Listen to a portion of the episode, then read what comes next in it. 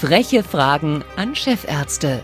Der Gesundheitspodcast der Zentralklinik Bad Berka.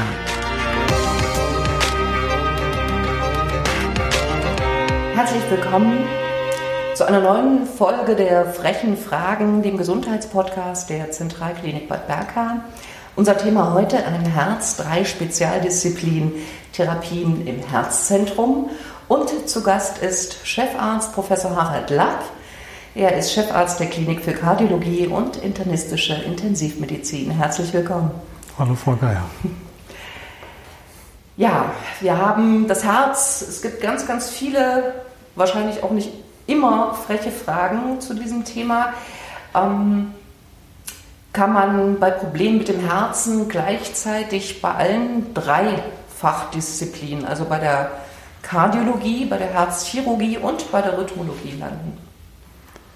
Das kann schon passieren.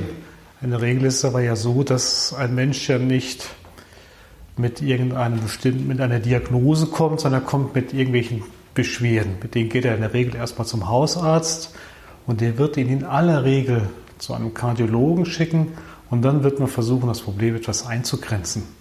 Ob es eher ein Rhythmusproblem ist, ob es eher ein Problem ist, was mit einer Herz-Kranzgefäßerkrankung zu tun hat.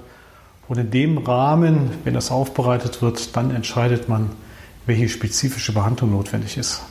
Wie genau machen Sie sich dieses Bild vom Patienten, um ihn weiter behandeln zu können?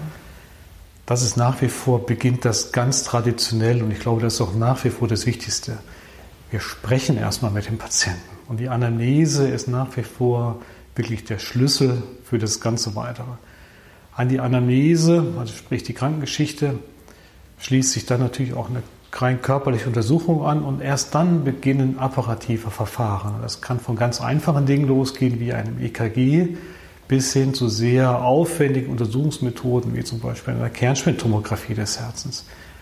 Und das ist auch sicherlich eine der großen Entwicklung der letzten Jahre in der Herzmedizin, dass die Verfahren, die wir zur Verfügung haben, uns, ich nenne es mal, ein Bild vom Herzen zu machen, dass diese Methoden erheblich zugenommen haben und wir können das in aller Regel auch ohne Herzkatheter, das heißt die Diagnose stellen, geht sehr gut auch mit nicht invasiven Verfahren.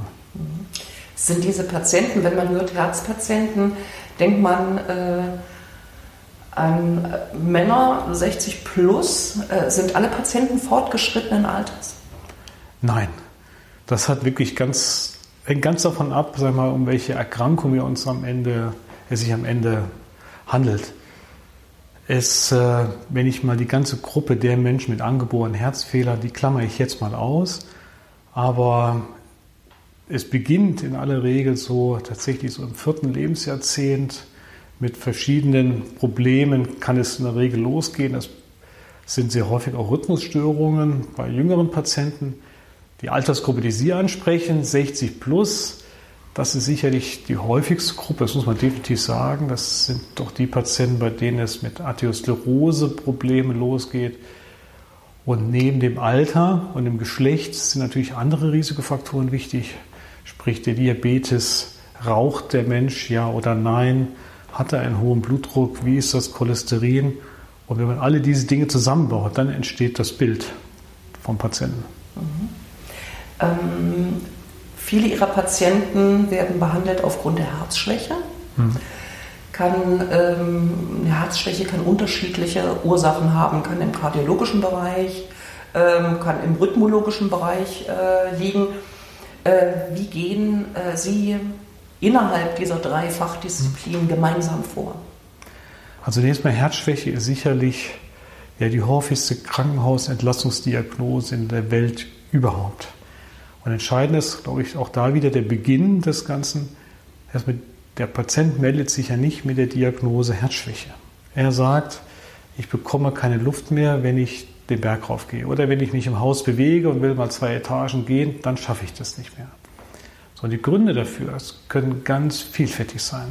Das sind sehr häufig reine Herzmuskelerkrankungen, sprich Situationen, wo der Herzmuskel nicht mehr kräftig pumpt. Das sind aber auch genauso gut eine ganze Reihe von Herzrhythmusstörungen, die sich einfach über eingeschränkte Leistungsfähigkeit bemerkbar machen.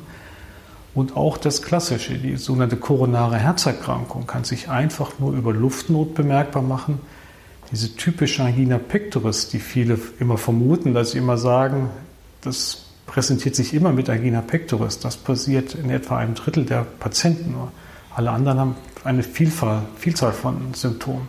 Also Luftnot ist das Entscheidende und dann fängt die Diagnostik an. Mhm. Streiten Sie sich manchmal äh, innerhalb des Herzzentrums um Patienten? Wir streiten uns regelmäßig um die richtige Form der Therapie. Aber damit ist Streit nicht gemeint, dass wir konfrontativ sind, sondern halt, wenn wir alle Dinge auf dem Tisch liegen haben, dann reden wir miteinander, was für den individuellen Patienten das Richtige ist. Wissen Sie, wir behandeln ja, wenn ich mal eine Ursache nehme, das Thema Herzklappenerkrankung, was ja so ein, ein echtes interdisziplinäres Thema ist zwischen Herzchirurgen und Kardiologen.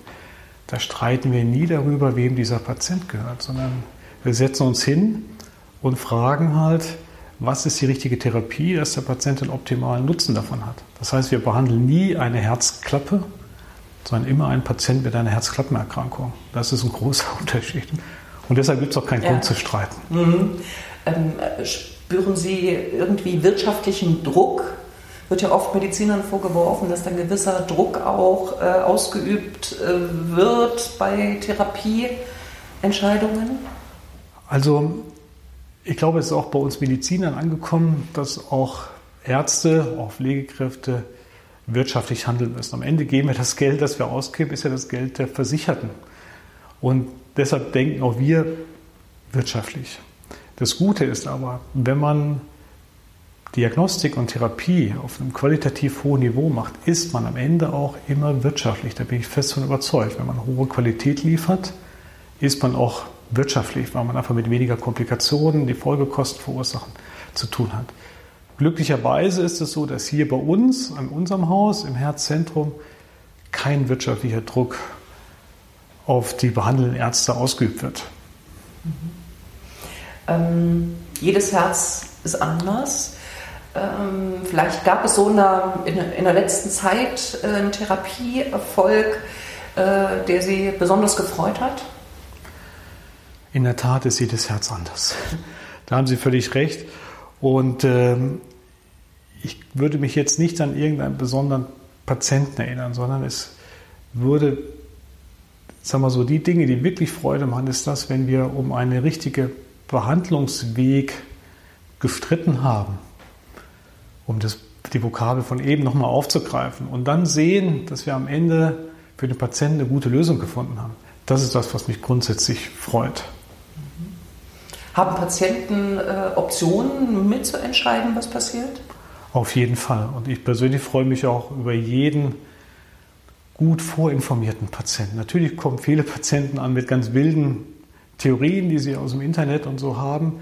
Aber auch darüber freue ich mich, weil damit kann man sich auch auseinandersetzen und äh, kann das auch Punkt für Punkt mit den Patienten aufarbeiten. Am Ende ist es immer eine gemeinsam getragene Entscheidung zwischen behandelndem Arzt und Patient. Die richtige, der Vorschlag, was der richtige Weg sei, der muss natürlich von uns kommen. Man kann dem Patienten auch Alternativen aufzeigen, aber die Entscheidung, die ist er natürlich ganz klar eingebunden. Mhm. Welche Rolle spielt ähm, auch die richtige Pflege in einem Haus? Also ohne Pflege, muss ich ganz ehrlich sagen, ist alles nichts. Also wenn wir können noch so tolle Eingriffe in einem Herz-OP machen oder einem Katheterlabor, wenn das hinterher auf den Pflegestationen nicht gut nachbetreut wird, ist alles das, was man vorher gemacht hat, mehr oder minder vergebens. Die Pflege hat eine ganz zentrale Rolle, sowohl auch in der Fürsorge und Nachbehandlung der Patienten und wir auch vom ärztlichen, von ärztlicher Seite und ich glaube auch hoffentlich auch alle Krankenhausleitungen mittlerweile auch, müssen auch wirklich aufpassen, dass nicht aus der Krankenpflege plötzlich kranke Pflegekräfte werden. Und äh, es ist ganz wichtig, gerade diese Berufsgruppe ja sehr viel Wertschätzung entgegenzubringen für ihren Beruf und das auch mitzunehmen. Mhm. Ähm, die Herzmedizin hat sich rasant äh, entwickelt. In den letzten, ich sag mal, Jahrzehnten gab es äh, unglaubliche Fortschritte Gibt es ähm, neue Therapieansätze oder auch Strategien in der Herzmedizin? Ich denke jetzt zum Beispiel auch an ähm, Medikamente, die in diese interne Zellprogrammierung eingreifen können. Also die, da sprechen Sie etwas ein. Also ich persönlich bin jetzt als Arzt und Kardiologe in einer total glücklichen Zeit groß geworden. Ich habe alle großen Entwicklungen der Herzmedizin, die wirklich in den letzten 30 Jahren passiert sind, es ist eine Revolution, die passiert ist, mitmachen dürfen. Und aktuell stehen wir wieder an so einer Schwelle mit neuen Schritten. Und äh, die Dinge, die wirklich revolutionär sind, muss man vielleicht auf, auf mehreren Ebenen sehen. Das eine ist, das hat man anfangs schon mal gesagt, das ganze Thema Bildgebung, was man heute mit Ultraschall oder anderen nicht invasiven Verfahren machen kann und darstellen kann. Das ist wirklich überwältigend. Und ähm, in der Behandlung sind es halt neben diesen invasiven Verfahren auch eine Reihe neuer Medikamentenansätze. Sie haben vorhin auch zu einem Beispiel genannt, wenn man das Thema zum Beispiel Diabetestherapie nimmt. Wir haben früher die Diabetiker immer nur behandelt, dass sie, dass sie Blutzucker gut einstellen. Haben aber überhaupt nicht auf das Problem geachtet, ob der Patient am Ende länger lebt oder eine bessere Lebensqualität hat. Jetzt, gerade beim Thema Diabetes, setzen wir Medikamente ein, die auch den Blutzucker gut einstellen, aber die vor allen Dingen das Überleben und die Lebensqualität der Patienten verbessern.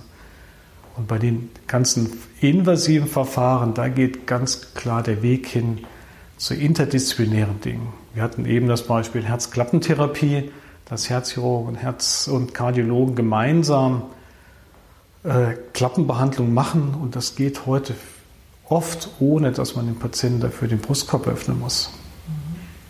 Das sind ja auch, ich sag mal, sämtliche äh, Behandlungen, die möglich sind im Herzkatheterlabor. Also wenn ich jetzt äh, zum Beispiel eine ähm, eine Stenose habe oder eine Sklerose an der Aorta, dann war das auch oftmals früher äh, eine herzchirurgische äh, Angelegenheit. Heute macht man das im Herzkatheterlabor. Wird der Herzchirurg überflüssig irgendwann? Auf keinen Fall. ich bin froh, dass wir die Herzchirurgen haben. Und aber das Berufsbild des Herzchirurgen wird sich ändern. Wenn sich jetzt eine, eine, sag mal, eine Hypothese abgeben kann, werden wahrscheinlich in 10, 15 Jahren eher den Herzmediziner haben. Es wird Ärzte geben, die sowohl operieren können als auch interventionelle Verfahren machen oder wir werden eher von vornherein interdisziplinäre Teams haben. Das sind Menschen, die kümmern sich um den Arteriosklerose-Patienten. Der eine macht es eher kathetertechnisch, der andere operativ oder aber auch, und ich glaube, da liegt noch viel mehr Zukunft drin, interdisziplinär. Das heißt quasi, dass ein Teil, und darauf ziehen wir so ein bisschen ab, ähm, der Wiederherstellung der Durchblutung an den Herzkranzgefäßen. Ein Teil macht der Chirurg als kleiner, minimal invasiver Eingriff, den Rest macht der Kardiologe über einen Katheter und am Ende muss man dem Patienten dafür nicht das Brustbein durchtrennen, um an die Therapie zu kommen.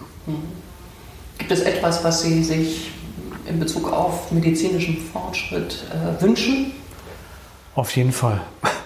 Also ich wünsche mir halt eben, dass medizinischer Fortschritt nicht nur das Fortschrittswillen passiert, sondern dass alles das, was wir machen, immer auch mit dieser Frage, die ich eben schon mal genannt habe, überprüfen, ob das, was wir da tun, zum Nutzen des Patienten ist. Wissen, man kann sich vieles technisch überlegen, was technisch machbar ist, ob das immer einen relevanten Nutzen hat, da bin ich mir nicht immer sicher. Das ist das eine. Das zweite ist, das, was ich mir wünsche, ist, dass die Berufsgruppen in der Medizin noch viel stärker miteinander sich verknüpfen und auch gegenüber mehr Wertschätzung haben. Und diese Wertschätzung hat ganz viele Aspekte, sowohl beruflich, inhaltlich, aber auch, sag mal, warum Pflegekräfte sollten auch, sag mal, auch finanziell wertgeschätzt werden. Ich glaube, das ist momentan noch nicht da angekommen, wo es am Ende mal hin muss. Und was ich mir wünsche, ist, dass äh, viel mehr wenn ich es auf die Herz-Kreislauf-Medizin ähm, beziehe, dass viel mehr Herzzentren auch solche Wege gehen wie andere und wir, dass man halt viel stärker interdisziplinär zusammenarbeitet und nicht die einzelnen Dinge nebeneinander herlaufen lässt. Herzlichen Dank, Herr Professor Lapp. Das waren die frechen Fragen der Gesundheitspodcast mit dem Thema heute ein Herz, drei Spezialdisziplinen, Therapien im Herzzentrum. Thema der nächsten Ausgabe therapeutische Möglichkeiten zur Verhinderung von Schlaganfällen aus Sicht des Gefäßchirurgen. Dr. Thomas Kohl, Chefarzt der Klinik für Thorax- und Gefäßchirurgie, beantwortet freche Fragen. Vielen Dank.